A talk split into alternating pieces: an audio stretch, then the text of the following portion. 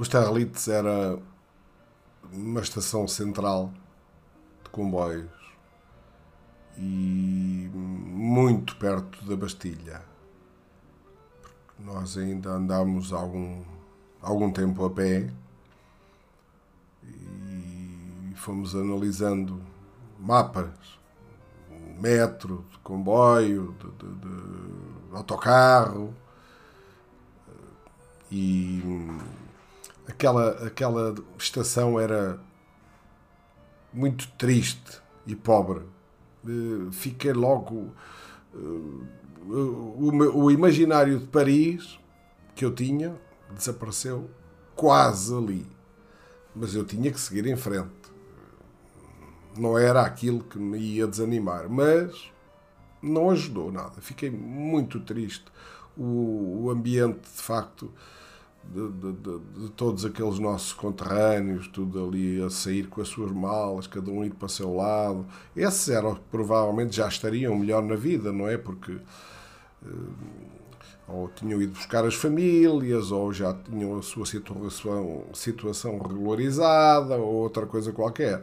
E aquele ambiente tinha-me feito ver a realidade que que não era uma parte que eu tivesse pensado. Mas uh, nós ficámos, ficámos a fazer contas ao dinheiro que tínhamos, não tínhamos a noção para que é que aquilo servia, porque já tínhamos trocado escudos por pesetas, depois uh, trocámos as pesetas por francos. A gente não perdeu dinheiro nisso, como é evidente, não é? Cada vez que se fazia uma troca, perdia-se dinheiro. Mas falámos então de uma coisa que já tínhamos falado durante a viagem, que era uma hipótese, que, que se calhar era por aí que tínhamos que começar. Alguns dias antes de ter iniciado um, este, este salto, esta saída de Portugal, um, um amigo nosso uh, tinha-me dado a morada dele em Paris, porque pá, já não o via há muito tempo, apesar de não ser um, um amigo daqueles uh, com quem a gente tem um contacto normalíssimo, não, era um amigo. Pronto. Não jogava connosco à bola, nem nada, tinha ido mais cedo para a França, enfim, não apanhou ali parte da nossa adolescência, portanto, era um amigo uh, a tempo parcial. Se é que há amigos a tempo parcial. E, e, havia um outro amigo que morava na nossa rua e que também já tinha ido embora para a França há uns dois anos. Ora, nós, um, eh, possuidores dessas duas moradas, portanto, um era o Ilídio, que foi o primeiro, um, o, o tal que era meio amigo, e o Tó, que morava na nossa rua. Bem, era, era melhor do que não ter nada. Tínhamos aquelas moradas. E, ao sair dos Terralites, eu, mais uma vez, eu troco impressões com, com, com o Zuka e, epá, então, o que é que achas, então? Como é que a gente vai fazer isto? Para onde é que vamos? Oh, sei lá, vê lá, não sei, então, não sei. Então vamos começar pelo, pelo Ilídio. Estive há poucos dias com ele, deu uma morada dele. Se calhar é, vamos começar por aí. Mas ele morava fora de Paris. Mas pareceu-me que havia mais hipótese naquele sem-contacto do que um que eu já não via há dois anos. E do qual apenas tinha a morada porque pedia um familiar dele, não é? E então começámos por esse. Lá fomos de autocarro para lá. Eh, quando lá chegámos, ele por acaso estava, estava em casa. E quando nos viu, disse: Então, pá, então, vocês aqui e tal. Disse: ah, Sim, então, lembras-te que a gente há uns dias falou nisso e tal. Disse: Pá, mas eu quando dei a morada estava a brincar. Bem, não soou nada bem aquilo, não é? Fiquei logo ali meio, meio desconfiado. Disse, bem, isto não vai, não vai correr bem. Mas Normalmente sou, sou otimista e não, depois se, se penso isso, depois logo a seguir penso logo mais acima e, e vai correr tudo bem. E aparecem os pais, ele diz aos pais quem nós somos e nós percebemos imediatamente que os pais não, não iam lá muito connosco. Nós percebemos que não éramos bem-vindos.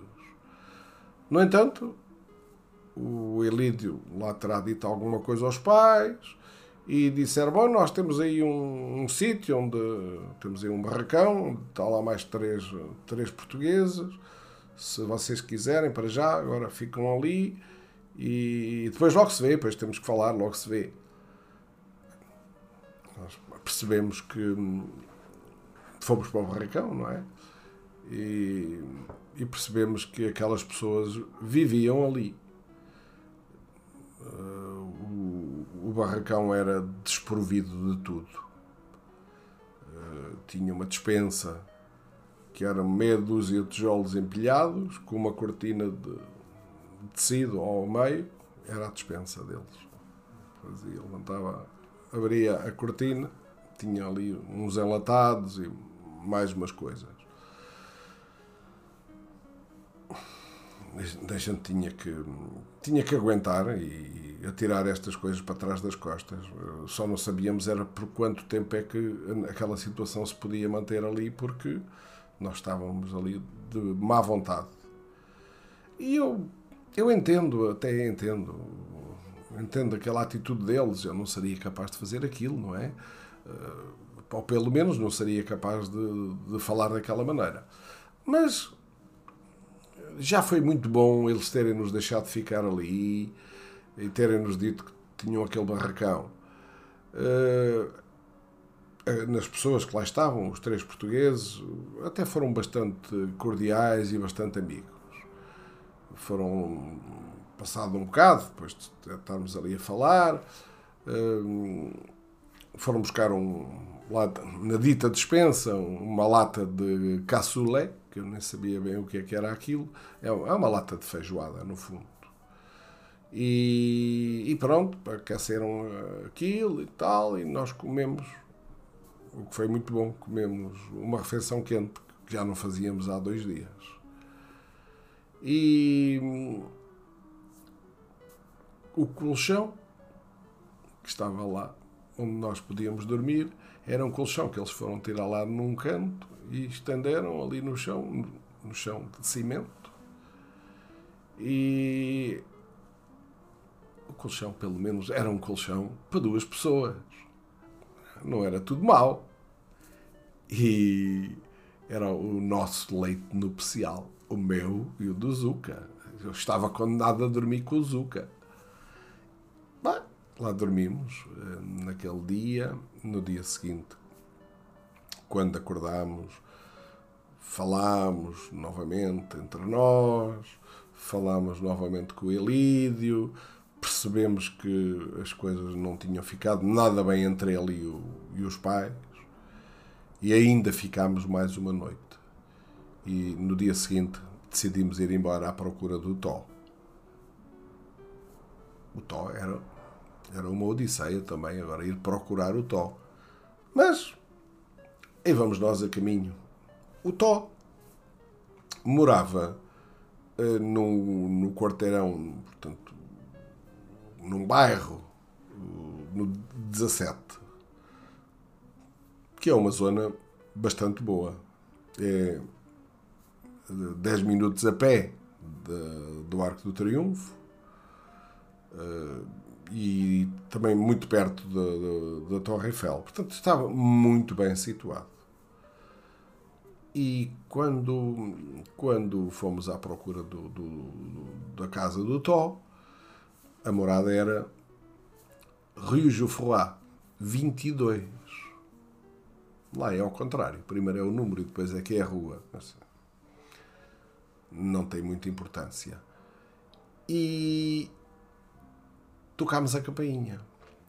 Então fiquei a saber que os prédios em Paris, eh, a maioria deles são da, da Segunda Guerra Mundial, foram construídos na altura da Segunda Guerra Mundial, uh, por essa altura, e hum, quando se toca à porta do prédio, aquilo depois tem um corredor grande e só no fim do corredor, grande, é com uns 20 metros talvez, e só no fim do corredor então é que tem a escada do prédio que vai, que vai para os andares e tem um elevador. E nessa entrada e nesse corredor fica então a casa da porteira. E a porteira vê toda a gente que passa. Portanto, quando nós tocamos a campainha, quem nos atende é a porteira. Tocámos a campainha e vem a porteira. Nós não sabíamos que era assim que funcionava. Vem uma senhora à porta que nós, eu, vimos logo que era portuguesa. Olha para a senhora, diz: bem, esta senhora é portuguesa. Então, nós perguntámos-lhe: desculpe, uh, conhece um, um toque a senhora é portuguesa, não é? Sou, sou, então, quem são vocês? Nós somos amigos de um rapaz, temos esta morada que é o Tó. Ah, o Tó é o meu filho. Ah, é o seu filho, olha, Tó.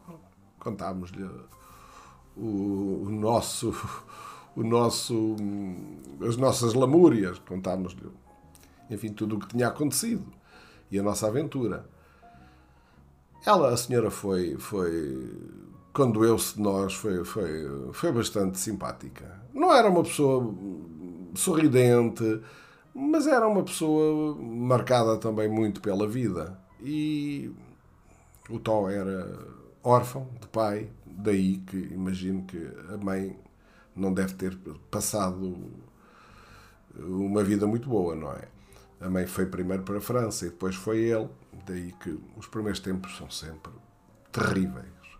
E nos primeiros tempos as pessoas fazem não interessa o quê. É preciso lavar, é preciso ganhar dinheiro, lava-se pratos, faz-se limpeza, o que quer que seja.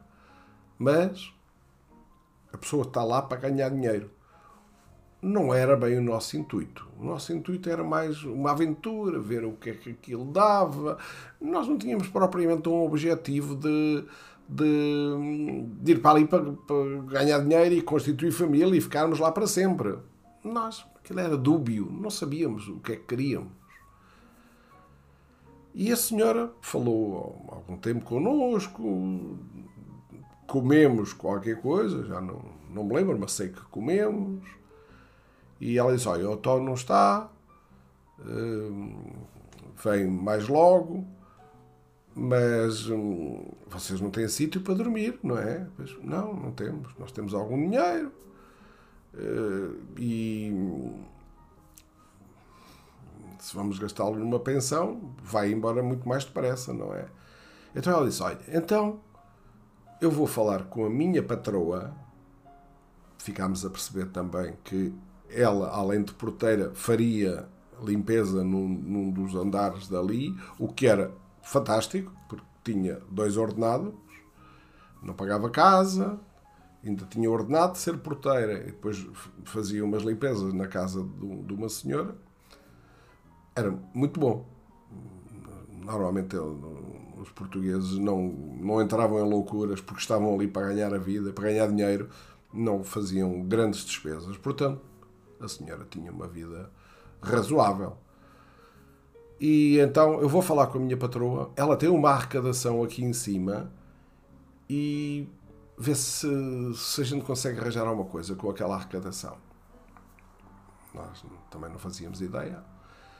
Ela explicou-nos que aquela arrecadação é um, um quarto, no fundo. Todas as pessoas do prédio têm uma arrecadação lá em cima que lá em cima chama-se uh, o quarto da criada, La Chambre de Bonne, o quarto da criada. E aquilo é muito pequenino, mas para nós era fantástico, era melhor do que dormir na rua. E a senhora estava a ser impecável. Nós já não, não queríamos grandes abraços, não queríamos grandes elogios, não queríamos nada. Nós, qualquer ajuda que viesse, as pessoas já eram fantásticas. E a senhora foi falar com a patroa. E a patroa disse: Está bem, aquilo não está não tá assim com grandes condições, mas uh, dê lá uma lavadela naquilo e tal, e, e eles para já podem ficar ali e depois a gente logo, logo combina, logo vê. Ah, para nós foi, foi muito bom porque já tínhamos sítio onde ficar uh, e nem, não tínhamos nada de preço definido nem nada, porque ela sabia que nós estávamos ali numa, numas condições um bocadinho periclitantes e então uh, fomos ver o quarto. O quarto fica no sexto andar e a pé, porque nós não tínhamos direito a ir de elevador. O elevador era só para quem morava no prédio. Nós morávamos na arrecadação e a arrecadação era, era através de uma escada lateral. Mas isso era de sumenos importância. Nós queríamos era ter sítio para ficar.